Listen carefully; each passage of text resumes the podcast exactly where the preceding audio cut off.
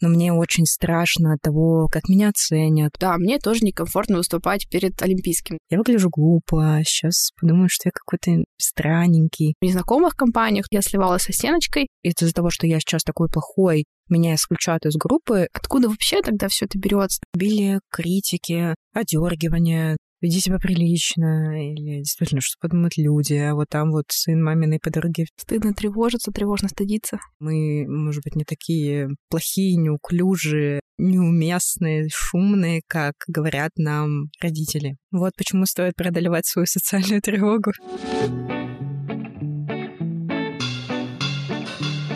Всем привет! Это подкаст «Возле фикуса» и я его ведущая Динара практикующий терапевт и автор телеграм-канала Ноет Ковчег. Устраивайтесь поудобней. И сегодня я пригласила в гости Вику Цыбренко, КБТ-психолога Центра качества жизни, а также одного из экспертов, участвующих в создании Эпикурбота по борьбе с тревогой. Вика, привет! Привет! Поговорим мы сегодня, угадайте, угадайте, собственно, о социальной тревоге. Отлично. Это для меня сюрприз. Поговорим мы про социальную тревогу, про то, как вообще у себя ее выявить, как с ней справляться, где искать грань между застенчивостью и тем, что уже нужно как-то немножко пофиксить. Ну и, наверное, поделимся личным опытом, потому что что-то мне подсказывает, нам есть что рассказать. О, да. Ну, начнем, наверное, с определения. Да, что вообще такое социальная тревога? Социальная тревога — это тревога, которая возникает при коммуникации с другими людьми или просто в каких-то социальных ситуациях. И такие самые частые примеры — это публичные выступления, это общение с любыми людьми или там с авторитетными людьми, как такой модифицирующий фактор, общение в каких-то тусовках, в общем, любое проявление себя в социуме. Наверное, с незнакомыми людьми, да, это усиливается. По-разному. Ну, наверное, да. Незнакомые люди связаны с большей неопределенностью. Чем больше неопределенности, чем больше там можно спрогнозировать чего-то негативного. Поэтому часто да даже как-то хочется такой некий спектр очертить, да, то есть вот ты описываешь, и многие скажут, о, да, мне тоже некомфортно выступать перед э, Олимпийским. Где грань между вот какой-то такой застенчивостью общечеловеческой и уже состоянием, которое мы описываем слово «социальная тревожность»? И диагноз такой тоже есть, поэтому тут вполне смело можно говорить. То есть социальная тревога точно есть у всех. Она очень по-разному выражена в разных ситуациях. Э, у кого-то будет она побольше, у кого-то поменьше. Мне кажется, что сейчас в современной психологии, психиатрии вообще сложно обойтись без понятия спектра, от нормального до того, что начинает осложнять жизнь. И иногда эту черту довольно сложно провести, потому что у нас есть диагностические критерии. Не факт, что все, что под них не попадает, будет комфортно. Самый яркий такой элемент — это избегание. И когда это избегание начинает э, очень портить жизнь. То есть, когда человек из-за этой тревоги начинает отказываться от того, что ему действительно важно, от потенциальной дружбы с любыми людьми, от какого-то нетворкинга, от того, что может профессионально двигать его карьеру и каких-то таких вещей. Когда качество его жизни начинает очень сильно снижаться, тогда мы можем говорить о том, что, ну, вообще, вот тут, наверное, можно говорить и о вполне себе о диагнозе тоже. Ну, то есть главный какой-то критерий, да, это спросить у себя, мне скорее комфортно в этом состоянии, или я чувствую, что я от много чего важного отказываюсь, потому что нет сил преодолеть? Пожалуй, да. И тут еще часто такая коморбидная, то есть идущая вместе с этим состояние, расстройство. Это депрессивное расстройство, весь спектр, потому что, ну, понятно, да, когда я отказываюсь от того, что мне важно, я оказываюсь в такой точке своей жизни, что в общем-то, ничего значимого не происходит, э, того, что для меня важно, то, что может мне доставить удовольствие. И это, конечно, становится фактором, одним из, но, тем не менее, фактором депрессивных состояний тоже. Я слышала, да, что социальную тревогу иногда называют болезнь упущенных возможностей. Вот, наверное, это хорошо отражает эту избегательную позицию. Очень хорошее название, пожалуй. Мы так много говорим про избегание. Если так чуть пояснить на языке больше психологическом, в чем риск избегания, потому что, казалось бы, звучит довольно неплохо. Мне что-то не нравится, я туда не пойду. Ну, вроде как классная стратегия. А в чем опасность? Избегание — это действительно одна из таких адаптивных штук, которая нам зачастую помогает буквально выживать. Когда я, например, очень хочу зазнакомиться с какими-то людьми или прийти записывать подкаст, потому что меня позвали. Но мне очень страшно от того, как меня оценят, очень страшно от того, какие могут быть здесь последствия, которые действительно чаще касаются именно, что про меня подумают, и начинают от этого отказываться, в моменте будет либо очень хорошо, либо просто не так плохо, потому что не возникнет эта ситуация, которая вызывает у меня дикую тревогу. Мне кажется, про какие-то упущенные возможности, про то, каким я мог бы быть,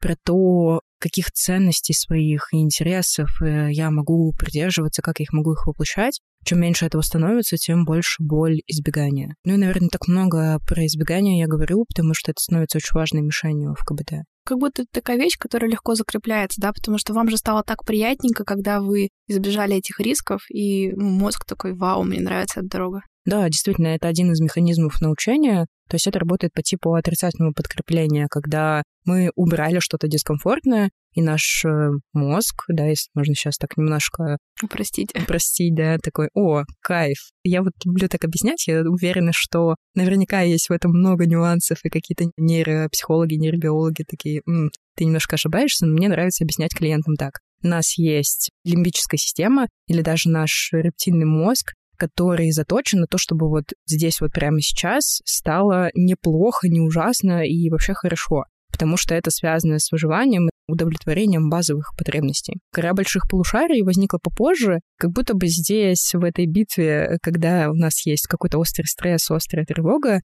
больше побеждает наш более древний э, мозг, более древние отделы, и лимбическая система, ну, не думает о том, что будет э, дальше. Прогнозировать это помогает больше кора больших полушарий, и здесь лимбическая система просто берет вверх. Кора такая, погоди, ну нам же это важно, как будто бы это важная цель, мы должны это сделать, но лимбическая система такая, М-м, давай сначала выживем, а потом ты подумаешь. Действительно, в моменте становится полегче, но потом мы понимаем, что мы лишились чего-то, ну, довольно важного. Наш сегодняшний выпуск посвящен социальной тревожности. И думаю, ни для кого не секрет, что излишний стресс влияет на многие аспекты нашей жизни, в том числе и на питание. Сегодняшний эпизод мы записываем при поддержке наших друзей телеграм-бота Тея. Это доказательный медицинский 14-дневный курс, который помогает внедрить здоровые привычки и наладить питание. Тея основана на базе 127 научных исследований, комплексно подходящих к вопросам питания. Разрабатывался курс совместно с психотерапевтами и охватывает разные аспекты нашей жизни. Психологию, физиологию, дизайн среды, диетологию, а также в курсе используются различные когнитивно-поведенческие техники. Что лично мне понравилось в курсе больше всего? В отличие от других систем питания, ТАИ относится к этому вопросу бережно, без каких-либо жестких ограничений, подсчета калорий или пропаганды диет. Это готовая программа с поддержкой, которая мотивирует вас к постепенным изменениям. У ТЭЙ очень приятный и интуитивно понятный интерфейс. Есть удобный дневник питания, много поддерживающих практик для борьбы с перееданиями, интересный сюжет и игровые механики. И что самое главное, Т — это про индивидуальный подход к каждому, а не универсальные советы, которые чаще всего вызывают больше тревожности, чем доводят до какого-либо результата. Выстроить свое питание — это долго, сложно, но невероятно важно. Если вы столкнулись с такой же проблемой, то предлагаю вам совместно пройти курс ТЭИ. Для всех моих слушателей по специальной ссылке будет действовать скидка в 50% на оплату курса. Все ссылочки я прикреплю к описанию эпизода. А в телеграм-канале Ноет Ковчег я подробнее делюсь собственным опытом внедрения полезных привычек. Ну, раз мы заговорили с тобой про рептильный мозг, самое то поговорить про эволюционные вообще какие-то механизмы. Зачем же нам вообще Господь Бог слэш Вселенная подарил такую радость, как социальная тревога? Ох уж этот Господь Бог, чего он нам только не подарил. Тут надо сейчас будет ставить Иисус, вот это Иисус.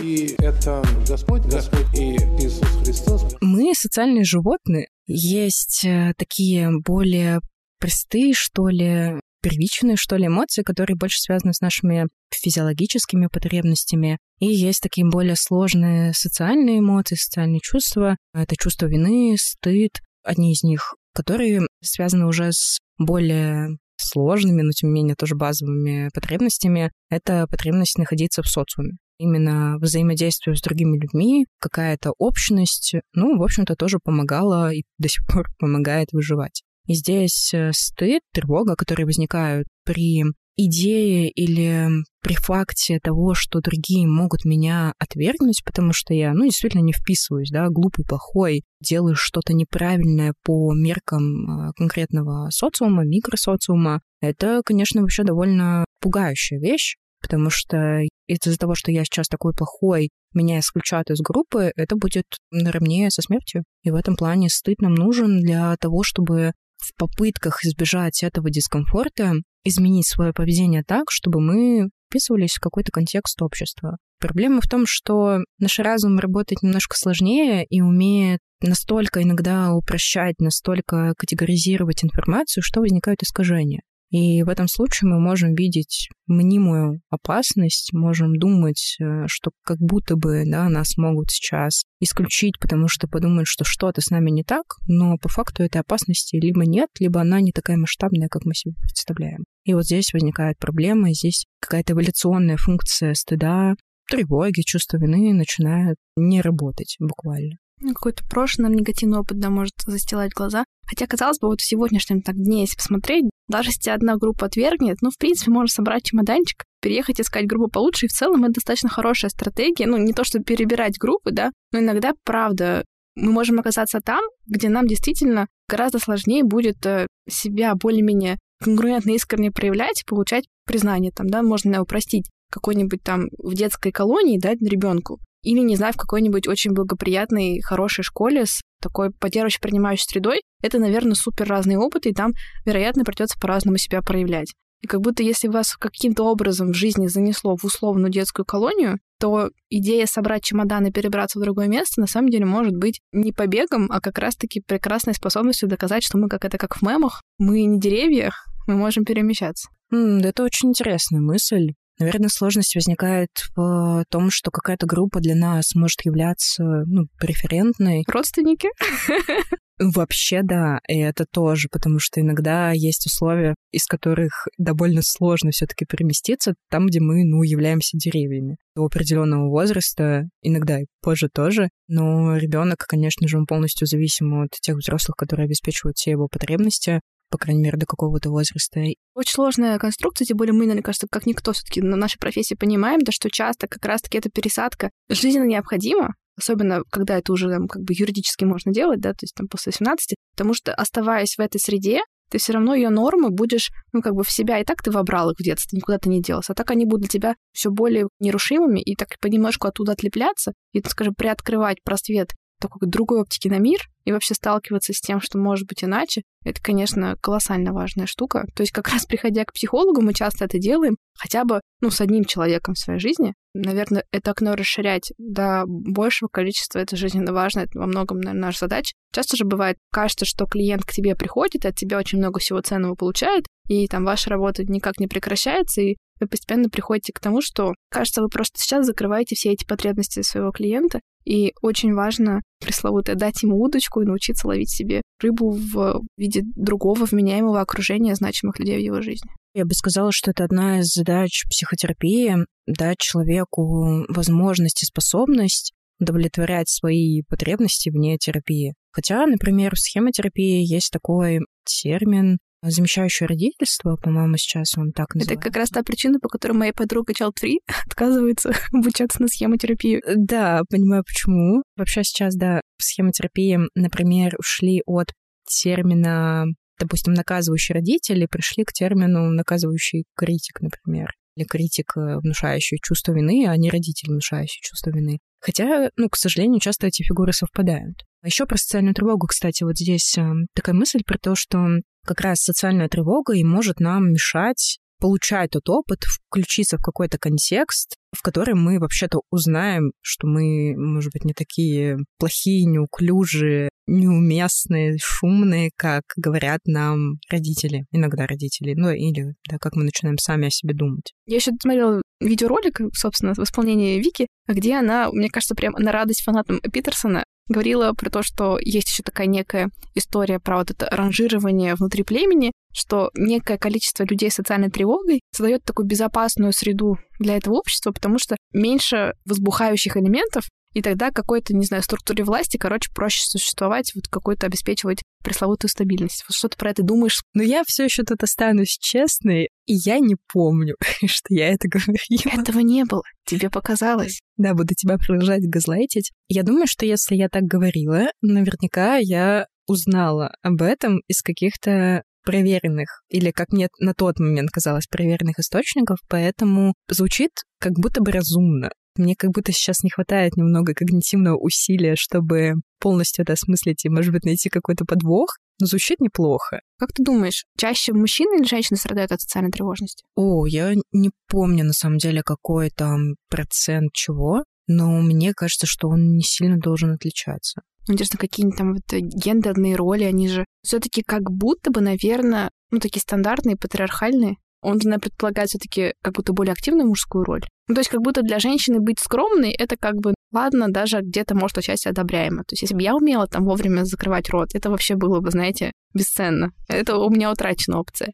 Я думаю, там могут отличаться именно какие-то контексты, в которых может возникать тревога, и типа реагирования, наверное, на это. Но как будто бы мужчинам, наверное, я думаю, что сейчас, к счастью, это становится попроще, но раньше этого было побольше. Сложность, например, выражать какие-то эмоции. Иногда настолько сильная, что возникает метакогниция о том, что вообще даже неправильно чувствуют такие эмоции. Это приводит к избеганию тоже. Да, это про социальные контексты. Безусловно, поощряется все-таки, да, то есть э, действительно про скромность, про мягкость. Это то, что будет больше поощряться в женщинах в гендерных ролях. Ты когда говорил про ну, потребности, да, там, ну, как то, что приводит к депрессии, хроническое удовлетворение там, своих потребностей, которые вы можете там через избегание соцтревогу как бы в эту сторону шагать. Можно представить себе человека, скажем, такого, который как будто бы хочет много внимания, хочет публично выступать, для него это прям какая-то важная часть его личности, ну, такая демонстративная, но у него при этом соцтревога. Бывает ли так? И можно ли предположить, что такой человек будет еще острее страдать,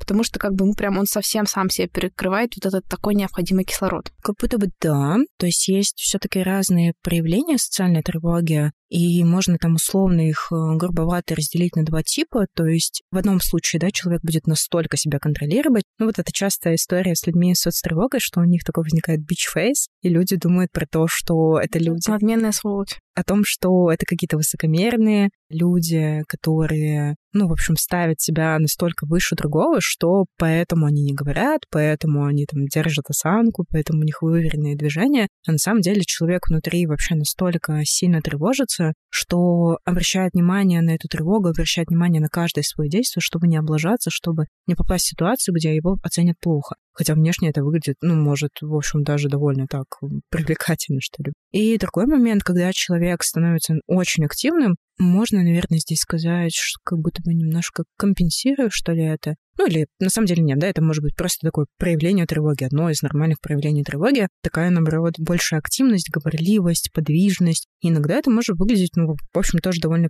привлекательно, да, что человек такой активный, хотя при этом, да, он может испытывать социальную тревогу. Если говорить про удовлетворение потребностей здесь, чего может лишать себя человек? Ну, может быть, когда его становится слишком много, это тоже может становиться проблемой, это тоже может быть вызывать какое-то раздражение, может, например, мешать какой-то потребности в поддержке. Ну, типа, если ты выглядишь супер уверенным, каким-то супер таким подвижным, то ты, например, можешь не получить э, поддержки в испытывании этой тревоги. Типа, да ладно, чего ты беспокоишься? Вообще-то ты, ну, типа, очень классно выступила. Это, с одной стороны, может быть хорошо и может разубеждать человека в том, насколько он плохой, насколько он не артистичный. С другой стороны, это может немножко, ну, как будто инвалидировать эти чувства.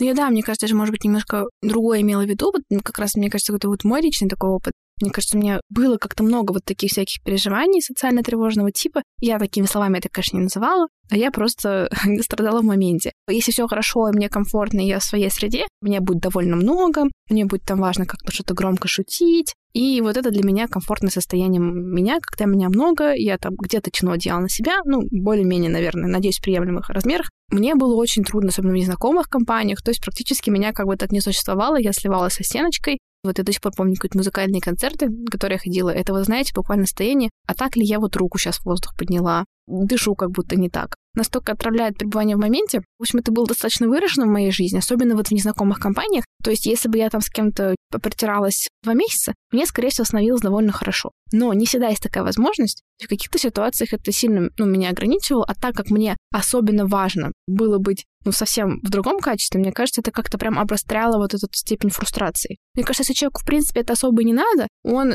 такой, типа, ну, мне просто мои вопросики порешать, уметь звонить по телефону и познакомиться там с одним человеком, чтобы с ним приятно как-то общаться. А если у человека потребность скорее там где-то занимать больше пространства, условно там где-то располагаться на сцене, и он себя загоняет в угол, гэп между желаемым и реальным может быть настолько велик, что это прям тяжело. Вот я, наверное, что-то больше про это говорила. Мне кажется, тут про степень выраженности тревоги, потому что не так-то много людей, которым нужно просто порешать вопросики, потому что все таки наши базовые эмоциональные потребности они всегда связаны с другим человеком. Здорово, когда мы частично можем удовлетворять их сами при помощи какой-нибудь самосострадательной позиции, но вообще часть из них невозможно удовлетворить самостоятельно, да, это там потребность во взаимной все-таки заботе, потребность в поддержке значимого человека, в тепле, в уважении, в признании достижений. Понятно, что у всех по-разному эта потребность выражена, но есть она у всех. И мне кажется, часто здесь еще включается какая-то стратегия поиска одобрения, потому что, ну, чем сильнее мне кажется, что со мной что-то не так, тем больше мне нужно одобрение. Это вот то, что я, например, за собой тоже часто замечаю. Моя какая-то стратегия, иногда такая достаточно автоматическая уже в случае с социальной тревогой, не всегда, но в том числе тоже, это юмор. И тут я тоже думаю про то, как эта стратегия может мешать. Если я в новой компании, в компании с какими-то авторитетными для меня людьми, в профессиональном сообществе чувствую себя дискомфортным, думаю про то, что я вообще могу сейчас сказать, насколько я буду интересна, насколько я буду компетентно выглядеть, приходит мой защитный механизм и, и в виде шуток, да, потому что, ну, шутки — это всегда такой клей компании, если ты умеешь хорошо шутить, я иногда думаю, что я умею хорошо шутить, иногда в этом проблема заключается, то как будто бы все остальное может нивелироваться, что для негативных глубинных убеждений, конечно, ну, вообще хорошо работает. Типа, да, ты вообще так себе, но вот сейчас ты пошутил, получил какое-то одобрение, и вроде бы как-то работает. Но, конечно, у этого есть побочный эффект в виде того, что вообще это бывает иногда неуместно, это бывает иногда довольно обижающе, или просто это бывает очень много. Здесь, например, может включаться потом критик внутренний, который все твои потребности обратно потом откатит их удовлетворение, потому что все еще будешь чувствовать себя... Ну, в общем, вот это, да, потребность в самоуважении, потребность в принятии, что ли, со стороны самого себя, вот тут она будет не очень хорошо удовлетворяться. Если ты слишком шумный, слишком много шутишь, но при этом избегаешь как раз того, чтобы проявиться в каких-то других своих ролях, в каких-то других своих навыках, например, навык э, спокойного разговора, навык разговора про какую-то область, в которой ты разбираешься. Это, в общем-то, тоже избегание не позволяет тебе узнать, насколько хорошо ты это можешь ну и получить какой-то другой аспект внимания со стороны значимых для тебя людей. Это может быть очень классным, смешным, шумным, подвижным в компании, но при этом никто не знает, а насколько ты хорошо умеешь говорить про поэзию какую-нибудь, да, и вот тут э, то, что я сейчас часто замечаю, что как будто бы вообще я могу говорить о других вещах, но эти разговоры не появляются спонтанно, потому что, как мне кажется, есть некоторая привычка в компании говорить о чем-то таком. Вот. И какие-то люди, которые знают меня в определенной роли, они сами могут не затевать какой-то тип разговора со мной, потому что они не знают просто, что это возможно. А я сама не начинаю, потому что иногда включается социальная тревога, иногда просто тоже такой некоторый привычный паттерн разговора о чем-то другом. Это тоже, конечно, то избегание, которое мешает удовлетворять свои интересы, например. Вообще, чего больше в социальной тревоге, если так можно поделить? Это больше про тревогу или больше про стыд? Мне кажется, они вот как-то поровну возникают. Стыдно тревожиться, тревожно стыдиться. О, стыдно тревожиться. Кстати, да, есть же тревога о тревоге. И очень часто метакогниция у людей с социальной тревожностью, при том, что сейчас все заметят, что я тревожусь, а тревога тоже про какую-то слабость, про социальную некомпетентность. Собственно, поэтому и возникает какой-то вот гиперконтроль своих реакций, чтобы точно никто не заподозрил, что я тревожусь. А некоторые реакции физиологические, их невозможно контролировать. Действительно, то есть у меня буквально были клиенты, которые приходили, потому что у них был запрос меньше краснеть. Меньше потеть. Меньше потеть, и, конечно, приходится их разочаровывать. Снижение социальной тревоги, снижение тревоги стыда, это приводит к тому, что физиологических реакций, да, как, как такого как физиологического компонента эмоций становится поменьше, но, конечно, у этого есть потолок, да, если человек склонен к тому, чтобы его нервная система склонна к тому, чтобы краснеть, потеть. По типу Рона Уизли? Да. Найдется своя Гермиона. Гермиона компенсирует все сложности в твоей жизни. Много мы говорили, а кто что подумает, да, это все равно как будто идет фоном. Вот, собственно, какую роль-то во всей этой истории играет э, попытка предугадать, оценить, что другие подумают?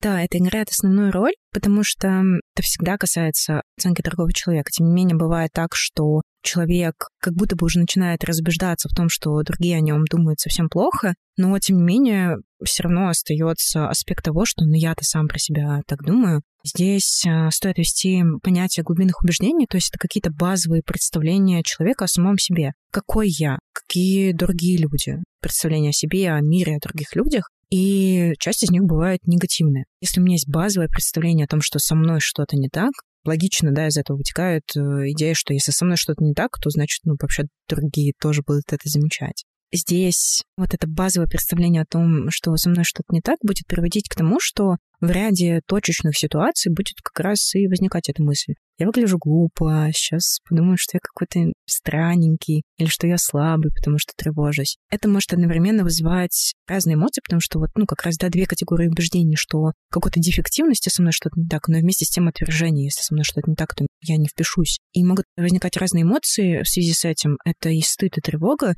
но еще и какое-то разочарование в себе, какая-то очень глубокая грусть, иногда отчаяние. И тогда мы работаем, конечно, с двумя этими мишенями. И идея про то, что меня отвергнут другие, ну и что вообще со мной что-то не так, поэтому меня отвергнут другие. Ну, раз да, мы говорим про какие-то глубинные представления о себе, тут, ну, просится вопрос, ну, откуда вообще тогда все это берется? Там социальная тревога, вот эти какие-то ну, убеждения о себе. Правда ли, что все из детства? Или есть какие-то другие варианты формирования подобных штук? Большая часть действительно из детства, потому что у нас, конечно, есть какая-то биологическая предрасположенность к ряду состояний, иногда расстройств. Мы на уровне младенчества можем заметить, что какие-то детки, ну, вообще-то более тревожные, более беспокойные, какие-то более замедленные, менее активные. Когда на это еще и накладывается какая-то среда, какой-то процесс взаимодействия с родителями, какие-то элементы привязанности эмоциональной и какие-то еще внешние вообще стрессовые факторы, то это, конечно, может выливаться в то, что будут формироваться негативные глубинные убеждения о себе. И эти убеждения формируются, мне хочется говорить, что вообще буквально с первого дня жизни, понятно, что там в виде вербальных конструкций они будут формироваться уже гораздо позже, но вообще от взаимодействия с миром, с мамой, с предметами какими-то уже потихонечку начинают выстраиваться какие-то связи о том, какой я, что за мир вообще вокруг, он опасный, он безопасный, какие люди вокруг меня окружают, можно ли там им довериться или нет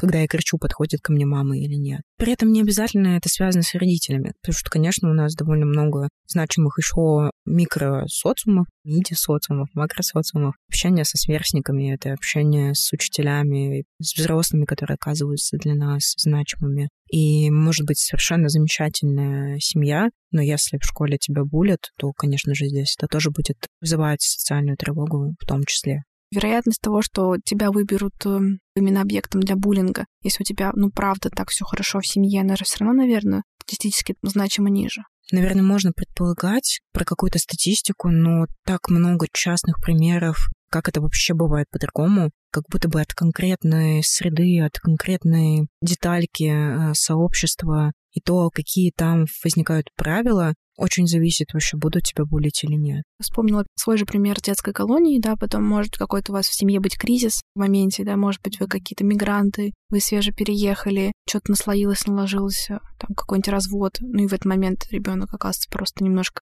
менее устойчивым, так скажем. Ну да, или если мы возьмем ребяток с тем же СДВГ или с расстройством аутистического спектра, что-то, что не обязательно, кстати, но вполне может в среднем выбиваться из а, какого-то условно нормального для этой среды контекста, то там же могут быть замечательные родители, которые все пытаются сделать, но там ребенок будет вести себя по-другому. И это тоже может быть причиной насмешек. Ну, еще среда, конечно, правда определяет. Тоже на моем личном опыте я училась вот в такой я люблю про это говорить, в тепличной такой физмат-школе, и там настолько вообще не было даже признаков вот того, о чем говорят, потому что я уже впоследствии вспоминаю, у нас были дети с большими особенностями с какими-то критическими особенными событиями, которые происходили на протяжении вот как бы учебы, никому вообще даже в голову не приходило никак это делать никаким объектом там насмешек и чего-то. Я даже просто вспоминаю, знаешь, какие-то были перемены, и к нам заходили ребята из параллели, каких-то классов, типа, у которых нет большой нагрузки учебной. И вот у них как будто такой животный первичный был инстинкт вот в этой среде сразу пойти к этим людям, они как-то их вычленяли моментально, вот таких отличающихся. Что-то начинали на них как-то вот дежурно докапываться. Так, как это устроено, интересно. много про это думала, и даже хочется какой-нибудь однажды делать исследование, как физмат направление обучения влияет на благоприятную социализацию, снижение количества буллинга. Потому что вот в моем опыте я была один раз в физмат лагере. Кстати, забавный факт, просто хочу поделиться. Со мной в одном отряде был Рикиев. Если кто-то знает Рикиев, он обладал очень хорошими навыками в области всяких математических олимпиад. Это ну, просто, мне кажется, это забавно. Один из значимых героев Versus Батла, когда он еще был известен. И там тоже была такая супер среда. То ли люди как будто когда заняты делом, им не до этого. То ли они как-то объединяются вокруг каких-то общих созидательных целей. Я, правда, не понимаю, где здесь ответ, по каким-то тоже опросам результатов многие делятся схожим опытом. Еще у меня вторая есть такая тоже теория, что кажется, когда в коллективе мальчиков значимо больше, чем девочек, это очень сильно снижает какое-то общее групповое напряжение, потому что как-то девочки чувствуют себя, похоже, гораздо более расслабленно, и у них там меньше активности на какие-то, ну, условно, деструктивные штуки парни тоже как-то себя как будто вынужденно более меняемо себя ведут. Вот как я себе представляю, да, там, условно, видимо, когда девочек больше, у них какая-то конкуренция начинается, то ли за внимание, то ли за парней, то ли чего-то. И как-то в этом много, скажем, злых тенденций в этом может появляться. А так девочки более расслаблены, как-то склонны больше дружить между собой, опять же, их не так много, проще это реализовать. Насчет парней, вот то, что я замечала, то ли им тоже нужно из-за того, что у них как раз наоборот конкуренции выше, им нужно выглядеть, скажем, как-то более симпатично то есть в моей там первой школе, она тоже была неплохая, но там было прям что-то типа 20 девочек, 10 мальчиков. Прям было ощущение, что мальчики себя будут очень по-разному вести. К симпатичной девочке это будет что-то еще более-менее, к несимпатичной девочке, ну, вплоть до какой-то агрессии, чего-то еще. И вот такое какое-то нормальное, расслабленное общение, там, человек-человек, оно, в принципе, как бы отсутствовало, ну, в моем представлении. А когда я пришла во вторую школу, там отношение было обратное, и там был такой контекст, что ко всем в целом относятся достаточно доброжелательно, то есть, условно, двери открывают. Это, конечно, извините, феминистки 18 волны, если это как-то не подходит.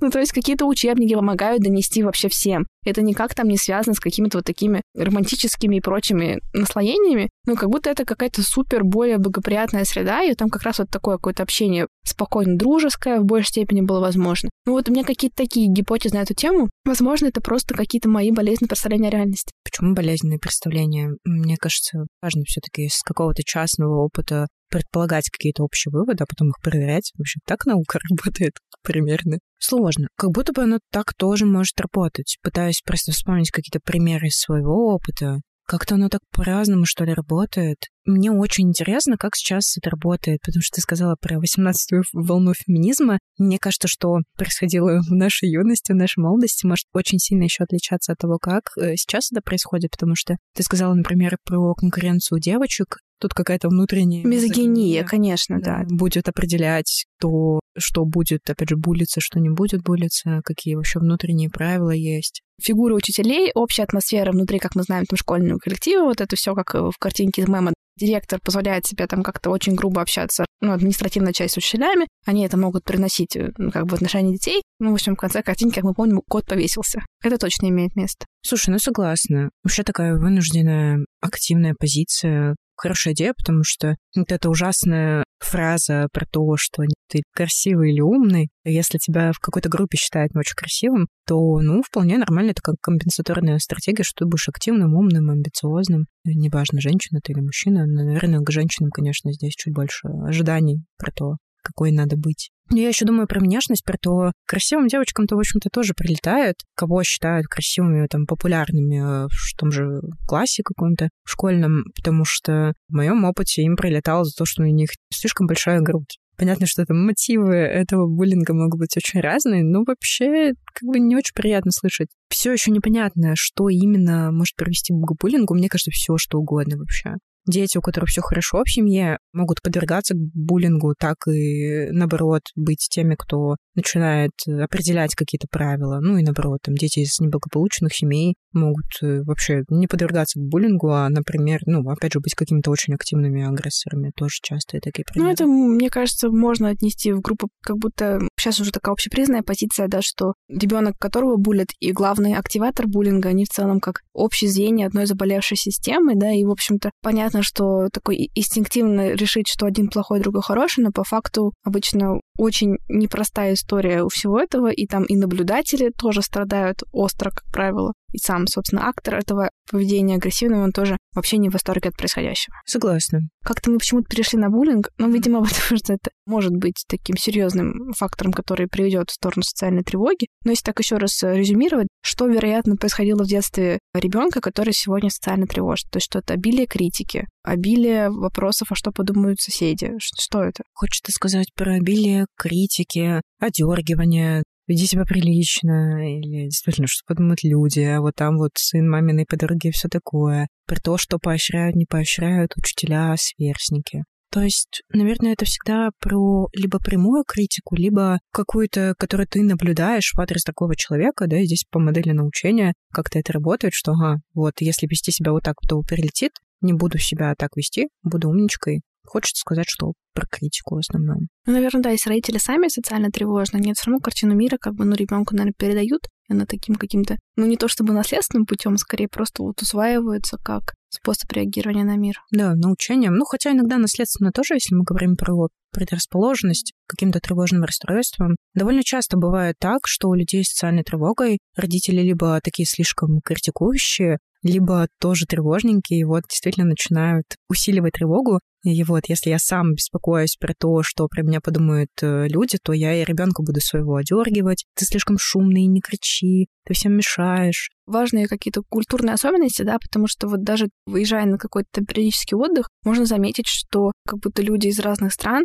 в общем-то, по-разному с детьми взаимодействуют. Наверное, вот какой-то такой образ, ну, к сожалению, одергивающей матери, во всяком случае, ну, до каких-то пор точно в голове у меня нормально так ассоциировался вот с такой постсоветской или российской какой-то родительской фигурой. Ну, тут много факторов, начиная с того, что когда вы приезжаете на отдых, вы видите, как итальянские, значит, матери пьют винчик, mm-hmm. в то время как отцы детей с ними строят траншеи. Это, наверное, помогает матери находить в себе силы быть более расслабленной и меньше отдергивать ребенка. Винишка? Винишка это побочный эффект. Я скорее про то, что можно разделить роли качественно. Согласна. Ты вот еще, кстати, хорошую штуку сказала важную про постсоветские родители. В Советском Союзе, не то чтобы я тут была знатоком, да, но вообще вот эта вот идея, что про тебя подумают, это вообще была стратегия выживания. Тут мы, конечно, можем много чего нехорошего говорить про родителей, которые опираются на мнение других людей. Но вообще, когда было общественное порицание, когда там, не знаю, твое 37-й год, извините. Вообще, да. Когда твое фото висит или на доске почета, или на доске не почета,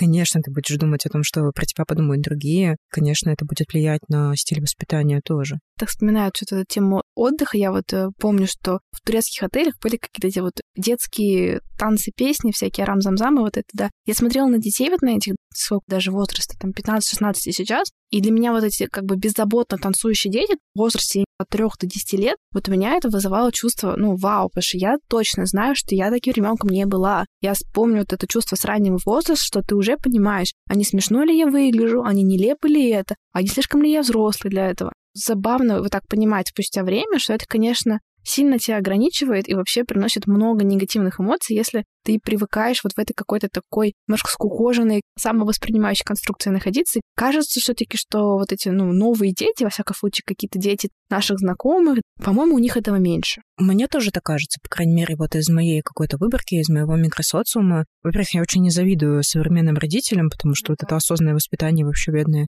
Бедные родители сколько... Высочайшие стандарты невероятно. Еще и нельзя ребенка отправить есть грязь. Это вот это вообще катастрофа. Это катастрофа, причем для ребенка тоже. Что за ограничение? Здесь действительно у нас же есть базовая эмоциональная потребность в спонтанности и в игре. И это очень сложный такой баланс между тем, чтобы предоставить ребенку какую-то безопасность, сформировать реалистичные границы, при этом поощрять в нем вот эту какую-то подвижность в том, чтобы вообще как-то активно взаимодействовать с этим миром, это очень сложный баланс. Но да, про какую-то спонтанность, про ощущение себя живым в игре, в танце, в чем угодно. Не знаю, было ли это меньше раньше, но сейчас я у новых современных родителей замечаю больше попыток этот баланс обрести. Я очень восхищаюсь, например, современными подростками, которые тоже какие-то супер активные, какие-то очень живые, очень хорошо разбираются в своих потребностях тоже, в своих каких-то интересах, очень внимательны к другим людям, спонтанные, классные, живые. Может быть, это тоже какое-то мое искажение из моего опыта, но как будто бы я гораздо больше сейчас наблюдаю этого среди детей, среди подростков.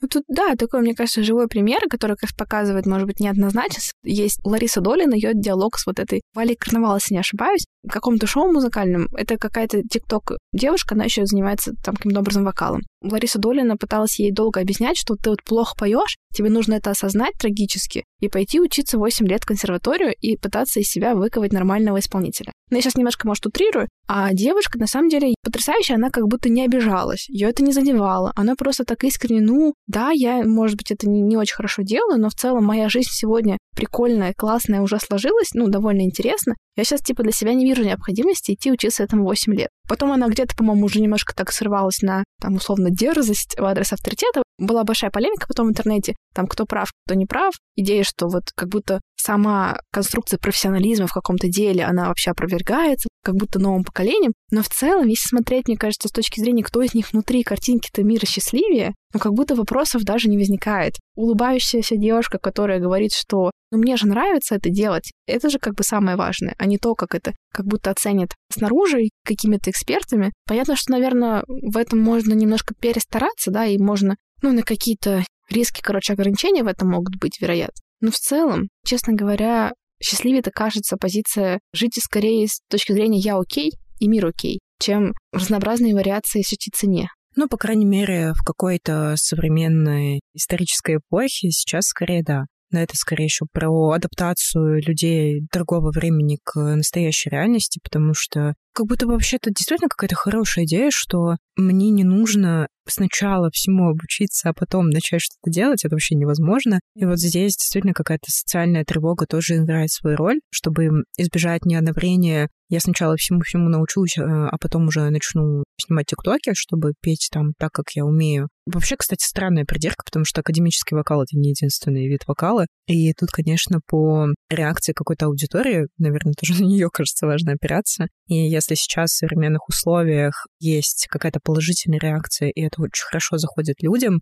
то социальная тревога не нужна как адаптивный механизм, то есть тебя не отвергают, тогда зачем пытаться как-то адаптироваться под несуществующее сообщество? Про какие-то условно меняющиеся условия мира, как думаешь вообще такой какой-то ну, современный крен, да, как будто все-таки какую-то атомизацию общества в большей степени, супердоступность каких-то онлайн-услуг, то есть ну, как будто часть эту социальную тревогу во многом и не нужно преодолевать, потому что есть пути вот такого, ну как бы облегченного варианта, то есть это все вот эти все сервисы интроверт-френдли, да, про которые мы говорим, то есть все можно заказать онлайн, можно сказать, оставьте, пожалуйста, под дверью, постучите, я там потом выгляну из норки, все затащу в свое жилье. Как это влияет на социальную тревожность? Звучит так, как будто должно, наверное, усиливать. Типа того, что, опять же, это работает как механизм избегания, когда я вынужден столкнуться с ситуацией, когда мне нужно поступить по-другому, это уже не получится, ты про это? Я, наверное, даже скорее про то, что как будто мы же социальные, и нам, хочешь не хочешь, где-то там через какие-то пугающие первое свидание, да я не знаю, кому на первом свидании было беззаботно. Все равно, наверное, потели пятнами, да, и все такое. Многие вещи делать первый раз, короче, страшно.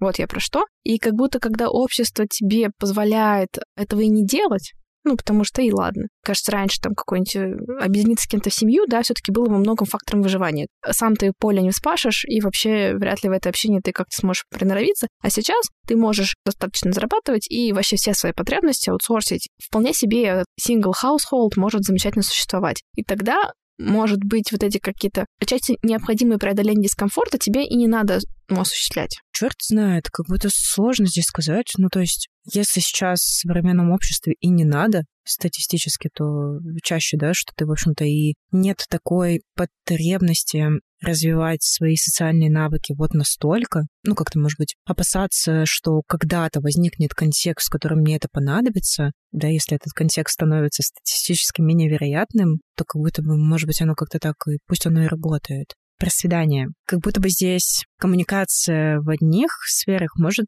не очень пересекаться с коммуникацией в других сферах. Вот я встретил курьера и как-то с ним повзаимодействовал. Как это влияет на мои убеждения о том, насколько хороший я собеседник или партнер с человеком на свидании с Тиндера. Как будто это может и не пересекаться, и вполне как будто бы можно избегать чего-то в одних областях, но быть социально успешным в других. Мы как раз недавно обсуждали это с моей хорошей подругой и коллегой, и она сказала очень важную мысль про то, что как бы я себя чувствую дискомфортно в компаниях, и мне больше нравится общение тет-а-тет. Я не могу понять, вот где заканчивается моя социальная тревога, и начинаются мои особенности. В какой-то момент сказала, что, может быть, мне не надо. Ну, то есть вот здесь у меня есть социальная тревога, ну и что? Ну вот нравится мне общение тет а пока что никак это не препятствует моей социализации, так может быть, пусть оно пока так работает. В этом тоже есть очень здоровая мысль.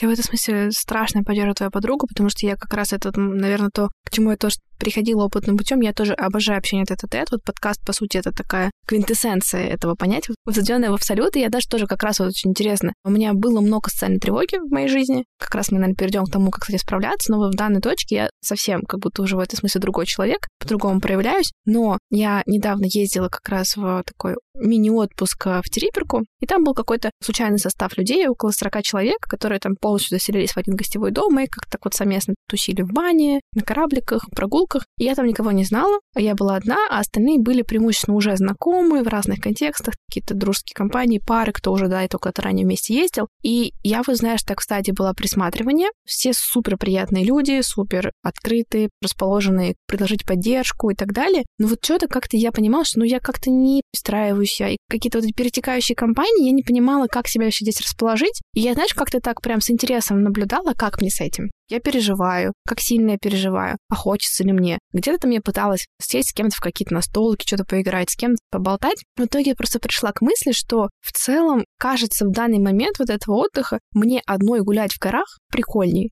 контекст Северного моря и гор, мне, правда, гораздо больше удовольствия получала, когда вообще была одна. Заканчивалась поездка, у меня еще был день в Мурманске, и там я встречалась с незнакомой мне девушкой, с которой мы общались немножко по работе, по проектам в Телеграме, и она мне показывала город. И я невероятно потрясающе провела время, все мои сомнения отпали полностью, я просто поняла, что, во-первых, правда, есть люди, которые нам больше подходят, меньше нам подходят. Круто, когда есть возможность там не подстраивать себя искусственно, а просто поискать посвободнее, где вам будет лучше. И да, тет-а-тет ну, это совсем другой способ коммуникации. Кому-то он нравится больше, я вот к таким людям отношусь. В общем, да, я к тому, что, в принципе, иногда действительно надо понять, хочется ли нам в этом участвовать. Может, это и не избегание вовсе, а как бы вполне нормальное решение, что здесь мне теплее. Вот тут как раз снижение социальной тревоги позволяет это понять больше. Себя услышать, да, не только тревогу. Да, именно так, потому что в какой-то момент такой объяснительной стратегией у людей с социальной тревогой становится, что да мне вообще не интересно общаться с людьми. Мне почему-то очень плохо, я почему-то очень одинокий, мне не хватает любви и поддержки. Возникает такое противоречие. Когда мы снижаем социальную тревогу, у нас появляется больше возможностей выбора как раз. Кстати, тоже сказала про «мне неинтересно». Мне кажется, что такой важный момент про какое-то такое слияние, потому что, как правило, у человека с социальной тревогой все мысли направлены вот как то, что подумает, а вот это им интересно, неинтересно. И полный дисконнект вообще с тем, а интересно ли мне,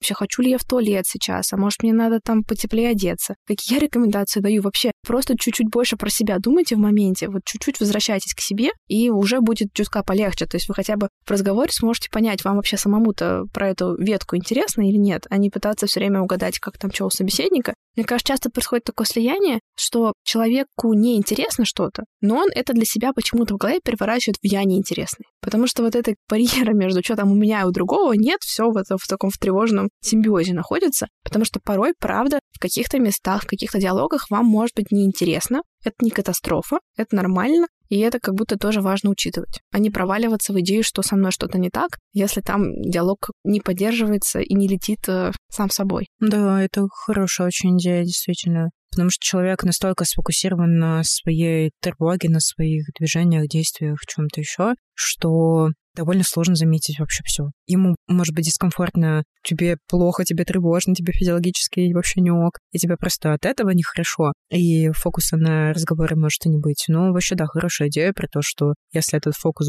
будет, это неизбежно, что в каких-то моментах будет неинтересно. Ты рассказала про путешествия и про общение в компании. У меня тоже был такой опыт. Я была на замечательной конференции в Эстонии. Это был мой первый вообще выезд за границу, хотя Эстония такая условная за граница, где все говорят по-русски. Но я там как-то не вписалась вообще в вот этот профессиональный кружок во многом из-за своей социальной тревоги, потому что мне казалось так, а о чем мне с ним говорить, а вот тут они какие-то слишком умные, тут вообще какие-то профессора. Но вообще во многом и потому, что мы как-то не пересеклись возрастами, интересами, вряд ли ценностями, скорее каким-то тезаурусом даже может быть. Преодолевать социальную тревогу и спрошу при всех, а что вот это за слово на букву Т? Тезаурус? Ну, какой-то словарик, что ли, лексикон, в общем, профессиональный, непрофессиональный. То есть лексикон, который используется в каком-то профессиональном, наверное, сообществе. Хочется вот так это определить. Говорили на разных языках, если по-человечески это, в общем, сказать. Ты сказала, что гулять одной там по горам, по лесам тебе нравится больше. Не знаю, если бы у меня было меньше социальной тревоги, мне кажется, здесь бы мое поведение не сильно изменилось. Может быть, немножко стыдно об этом говорить, но я пропустила большую часть э,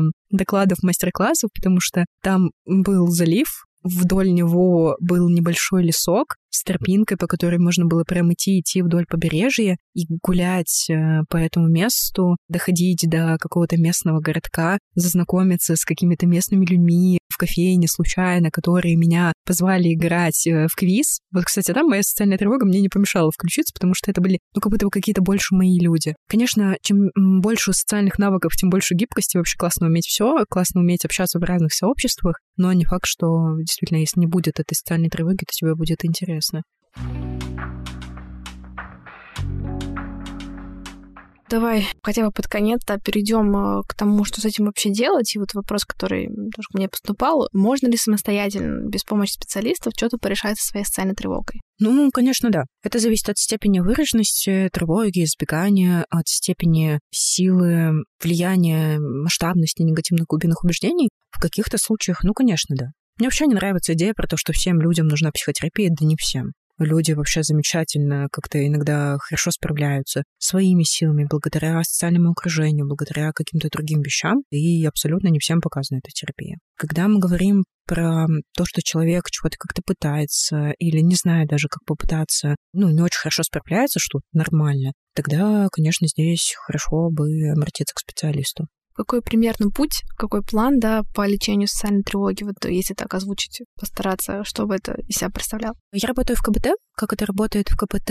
На первых этапах мы выявляем, собственно, вот эти самые триггеры, то есть что запускает, в каких контекстах появляется эта социальная тревога. Определяем там автоматические мысли, да, то есть те мысли, которые возникают спонтанно, без нашего контроля и, ну, вообще очень хорошенько так влияют на наши эмоции начинаем немножечко это проверять почему я вообще сейчас подумал, что кто-то на меня посмотрел с осуждением, потому что он нахмурил брови. Угу. А вы как часто хмурите брови? Только ли это происходит, да, в процессе осуждения кого-то? Я вот, например, очень часто хмурюсь просто потому, что я так думаю, у меня такая мимика. И в какой-то человек может подумать, что я его осуждаю, при этом это вообще не так. Да, затем мы переходим к поведенческим экспериментам и начинаем чуть больше это проверять. То есть если я сейчас вот скажу или сделаю вот такую штуку, то какая действительно будет реакция других людей, вместе это обсуждаем. Довольно часто мы доходим и до глубинных убеждений тоже, потому что если у меня есть представление о том, что я ну, вообще все со мной не так, я какой-то дефективный, глупый, не вписываюсь, то из этой такой, хочется сказать, более глубокой работы тоже не обойтись. Наверное, сложно бегло рассказать про способы, методы, но, конечно, мы касаемся и прошлого опыта, детского опыта, безусловно, потребностей, и различными способами пытаемся их удовлетворить и сделать представление человека о себе более реалистичным. Всегда бывает так, что человек с социальной тревоги думает о себе гораздо хуже, чем это есть в реальности. Ты говорила про поведенческий эксперимент. Что это вообще такое? Какие здесь ну, идеи могут быть? Вот как это происходит? Например, человек думает, что если я буду больше говорить, в какой-то компании, попытаюсь пошутить, ставить реплику, то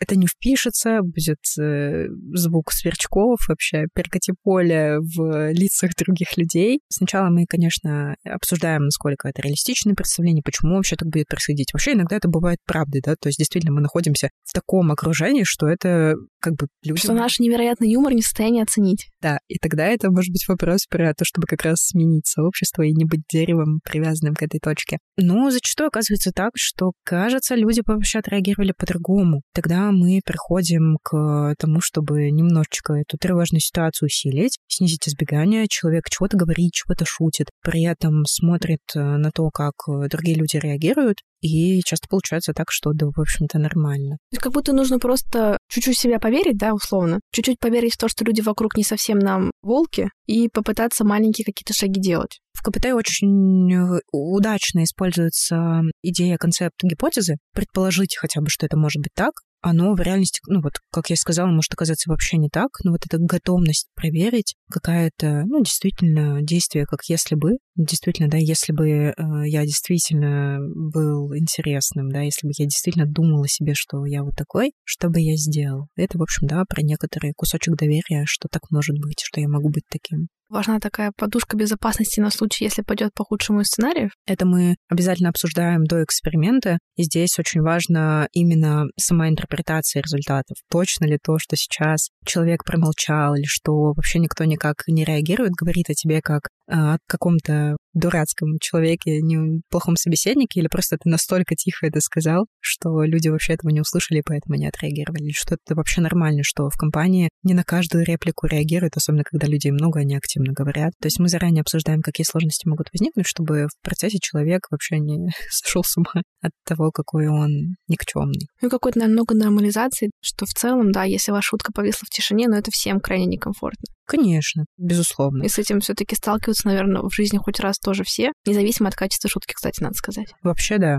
Хорошо бы, что хоть раз, ну, конечно, гораздо чаще. Отличная шутка может не зайти. Может не хватить интеллектуального уровня, чтобы оценить шутку. Ну, есть какая-то градация. То есть мы навряд ли же говорим человеку там сразу, давай-ка ты иди, выступаю на открытом микрофоне, значит, под э, кальянный дым э, в каком-нибудь жутком совсем на окраинном баре. Или все-таки мы какую-то здесь постепенно сделаем? Вообще есть два подхода. Есть такое понятие экспозиция, то есть намеренное помещение человека в ситуацию, которая будет вызывать тревогу, для того, чтобы выработалась толерантность к этой тревоге, и он понял, что это, в общем, какая-то переносимая штука, и навык переносимости развил, укрепил. Ну, то есть, чтобы идея, что я умру, если буду тревожиться, опроверглась тем, что минуте на 18 уже пар немножко выходит, и вы вполне себе выживаете с этим. Да, именно так. Здесь поведенческий эксперимент скорее проверяет гипотезу в случае социальной тревоги о том, как реагируют другие люди. Экспозиция больше про то, насколько я вообще могу это вынести. Но понятно, что каждый поведенческий эксперимент будет себе нести элементы экспозиции тоже, потому что это помещение себя в тревожную ситуацию и такая проверка, насколько я готов это вынести. Вот, и здесь есть два подхода. Мы выстраиваем такую лесенку экспозиции. Чаще всего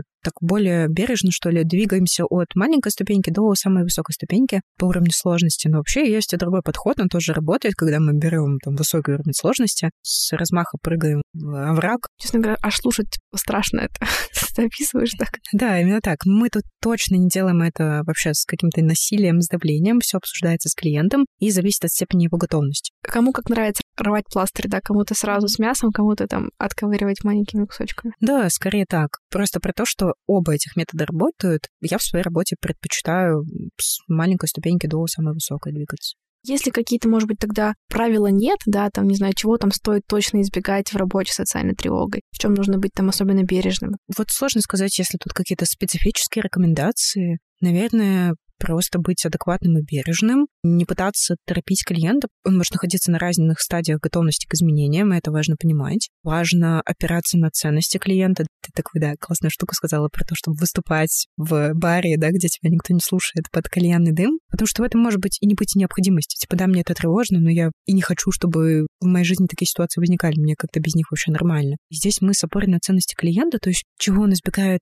важного на самом деле для него, выстраиваем ту же самую лесенку экспозиции, этапы поведенческих экспериментов, чтобы это было с нужным темпом, чтобы это было с опорой на то, что ему действительно важно. Всегда делаем это с позиции исследователя, с позиции э, сократовского диалога, да, такого направляемого исследования, а не с позиции «я знаю, как тебе лучше, я знаю правильный ответ, сейчас я тебе расскажу, он какой-то на самом деле хороший». Да ну нет, чем больше мы здесь смотрим на это как на предположение, гипотезу вместе с клиентом активно это исследуем, тем более адекватно будет выстраиваться наша работа. Ну, наверное, такое, да, много про движение там к ценностям, условно есть социальная тревога, чтобы в твоей жизни было иначе, если бы ее не было, да, вот эти да. все магические вопросы. Да, именно так. Вот из этого как раз и выстраиваются цели терапии. Снизить тревогу, чтобы что. Вообще, зачем это делается? Тогда мы с тобой тут, конечно, больше такой КБТ-подход, но, если честно, я вот даже пыталась немножко погуглить. Мне, правда, даже любопытно, как другие методы работают э, с темой социальной тревоги. Как будто все, что даже в интернет биваешь, первые самые все ссылки — это рекомендовано, на поведенческая терапия, рекомендована она, но как будто, правда, такая очень понятная структурой, даже вот к вопросу, как с этим справиться самому, тут, конечно, надо понимать, да, что придется посильнее преодолевать себя и без какой-то такой хорошей поддержки рядом, хотя вы можете, в принципе, наверное, найти ее среди друзей, наверное, это все реалистично. Наверное, я бы тут вспомнила книгу Лихи, мне кажется, она такая очень хорошая, понятная про лекарство от тревоги, она, кажется, называется. Нет. Свобода от тревоги. Да, свобода от тревоги. Там очень прям наглядно описано,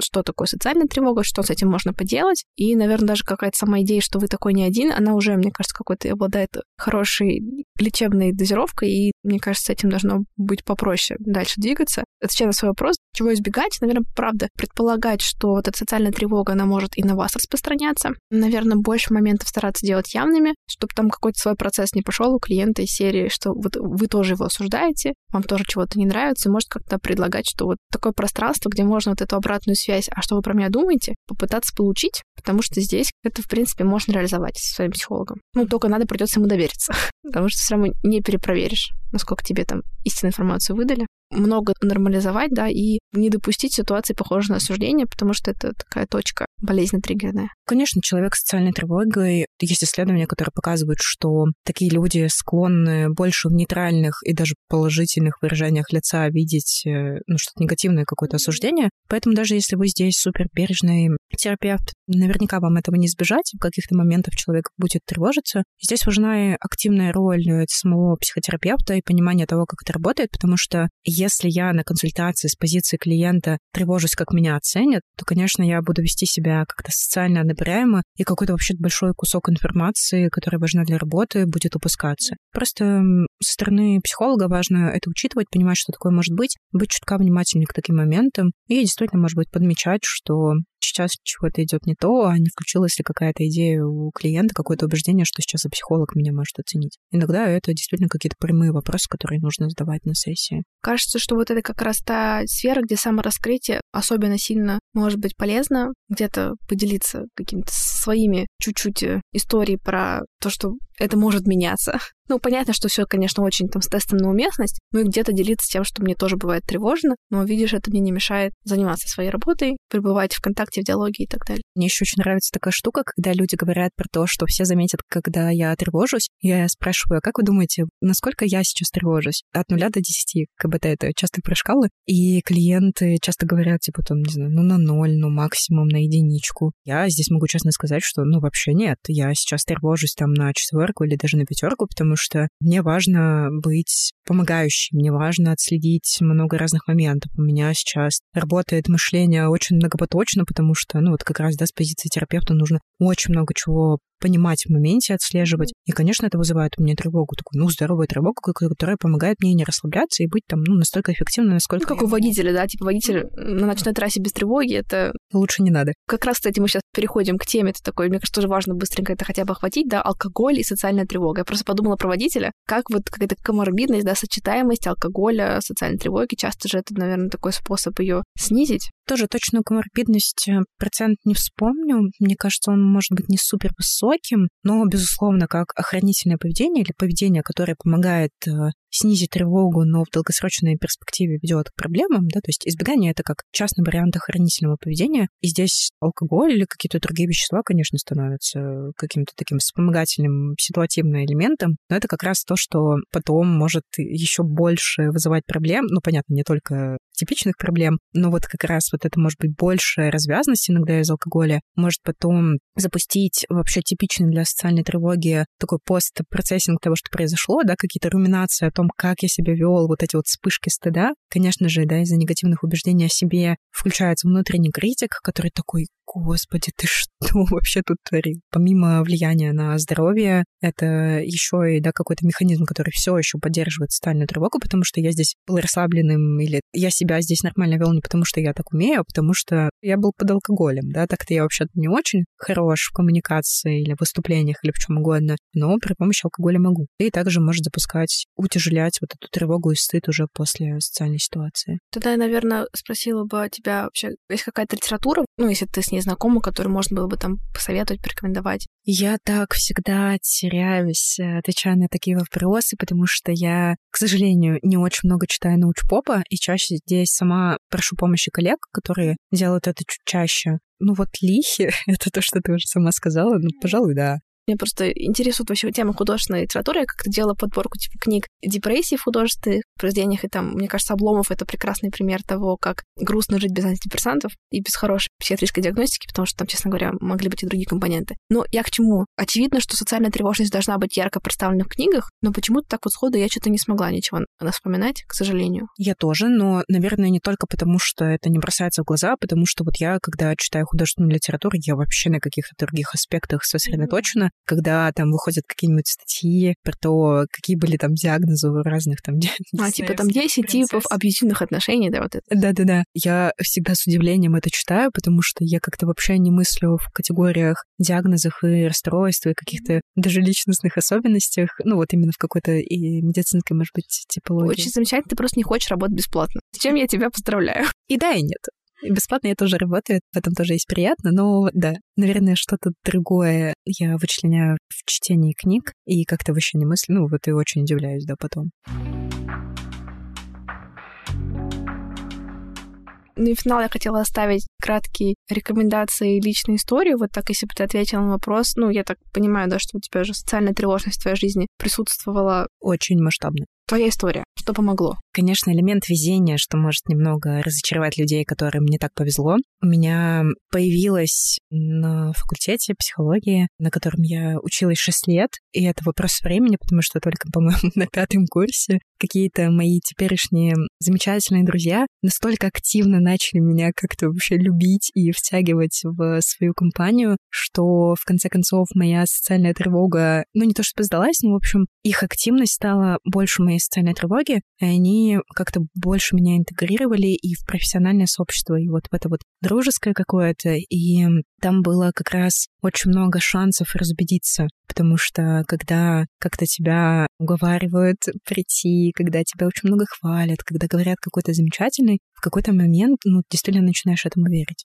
То есть это дало очень хороший старт, а потом, скорее, вот изучение когнитивно-поведенческой терапии, понимание того, как работают убеждения, как работает избегание, что вообще такое социальная тревога, то есть когда у этого появилось название, когда это стало каким-то понятным феноменом, и способы работы с ними, вот это стало еще одним мощным фактором постепенно социальная тревога снижалась. То есть такое замечательное окружение, знание о том, что это такое, как это работает, и самостоятельные попытки с этим справиться. Ну и потом терапия как вишенка на торте. Наверное, это тоже не очень хорошая штука, но терапия стала доступной для меня финансово, точно не на первых годах практики, поэтому здесь безличная терапия, вот оно как-то вот из этих двух факторов постепенно снизилось до довольно рабочего уровня, то есть сейчас, конечно, это возникает, конечно, иногда у меня включает избегание, приходится делать некоторые усилия, чтобы с этим совладать, и не всегда получается, конечно, но сейчас она снизилась до такого уровня, что я могу делать то, что мне на самом деле важно, и это очень круто. Окружение вообще, конечно, в этом смысле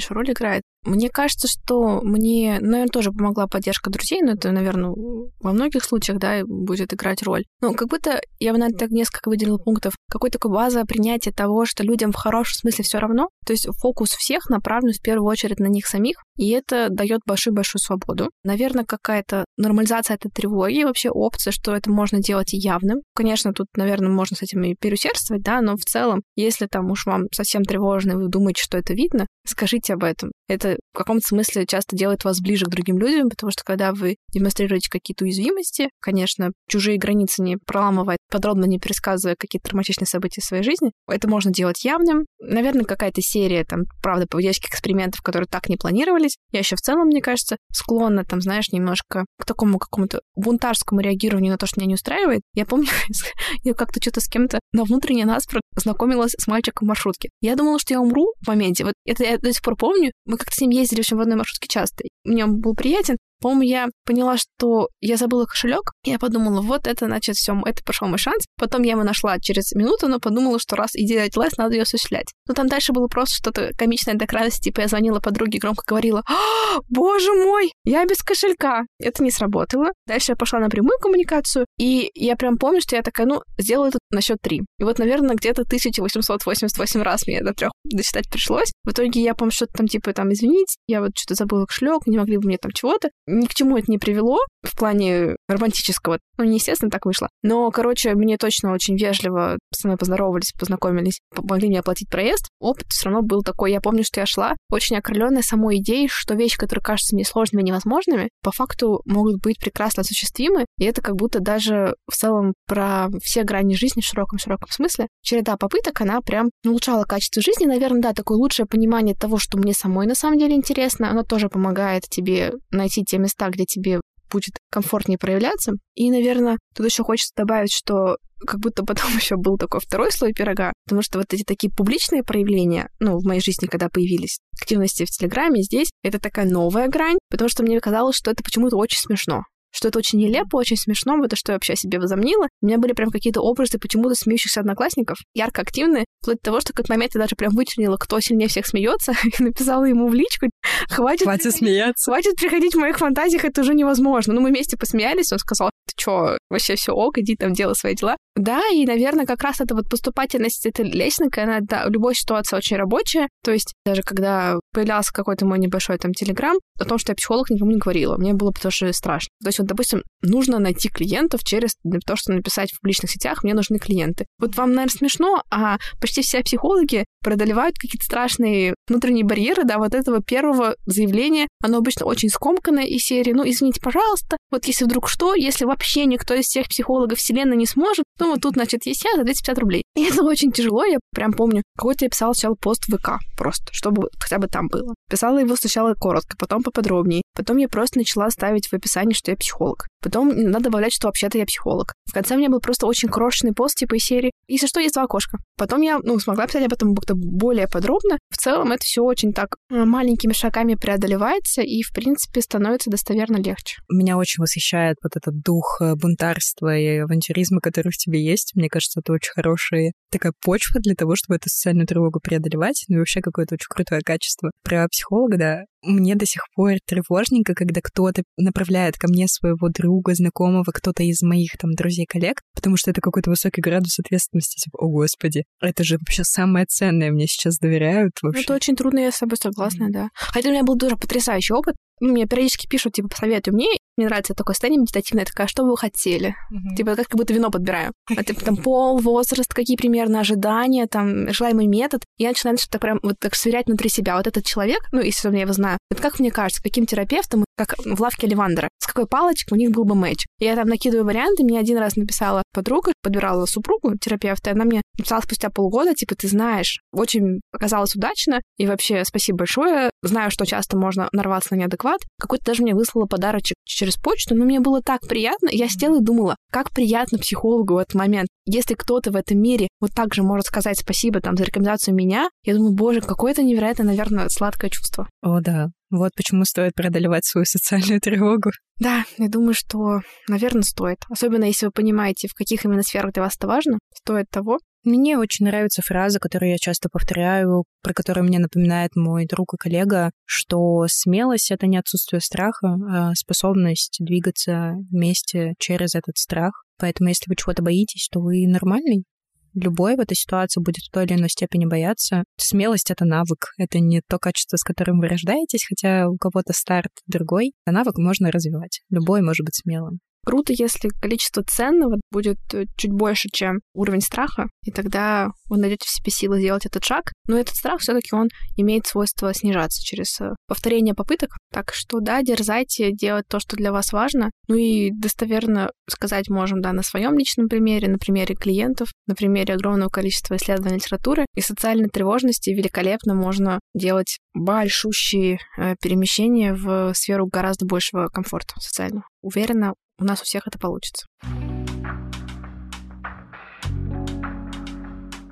С вами были помогающие специалисты Динара и Вика. Хорошего вам дня. Не забудьте полить цветы и подписаться на наш телеграм-канал возле фикуса. Там будут все ссылки на любые упоминаемые книги, источники, интервью и прочее. Слушайте нас на Apple Podcast, Яндекс Музыки, Castbox, ВК, везде, где сможете найти. Оставляйте отзывы, ставьте звезды, это помогает нам продвигаться. Также вы всегда можете записаться ко мне на индивидуальную консультацию. Хорошего вам дня!